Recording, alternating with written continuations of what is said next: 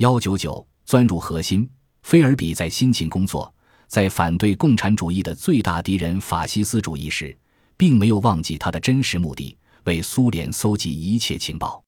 由于第五科科长考吉尔的无拘无束，第五科的人员经常互相开玩笑，人们非常容易知道别的同事在做些什么。这为菲尔比提供了广泛的活动余地。他自告奋勇，每个月在秘密情报局百老汇大楼值一两次夜班，这是一项很有用的工作，因为每个晚上都会有来自世界各地的电报。更重要的是，百老汇执行官员有一个对他来说特别重要的文件夹。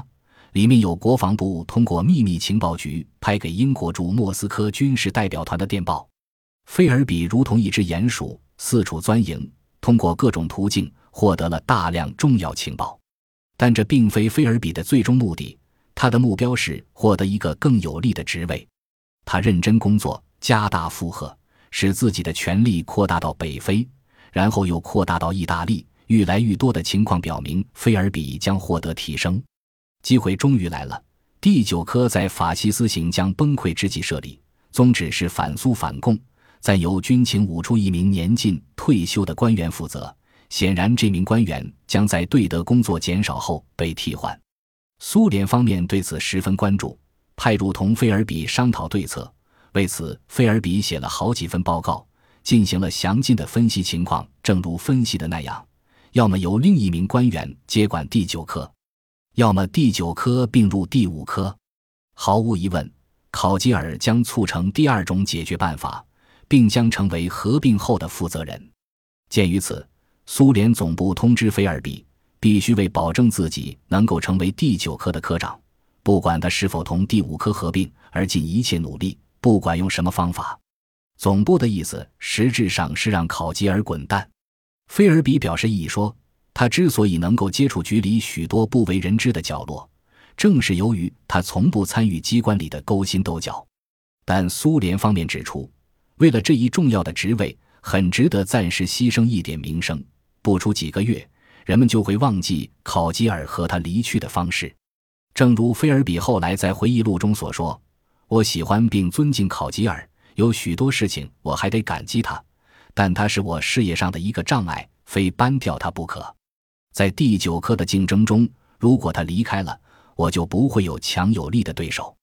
为了达到目的，菲尔比必须小心谨慎。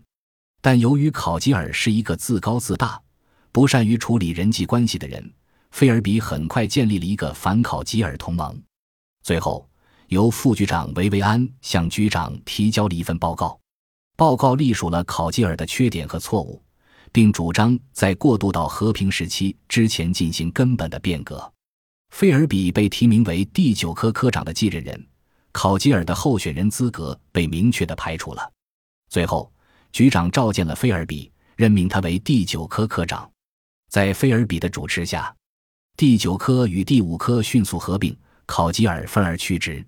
菲尔比得到授权，在局长的领导下。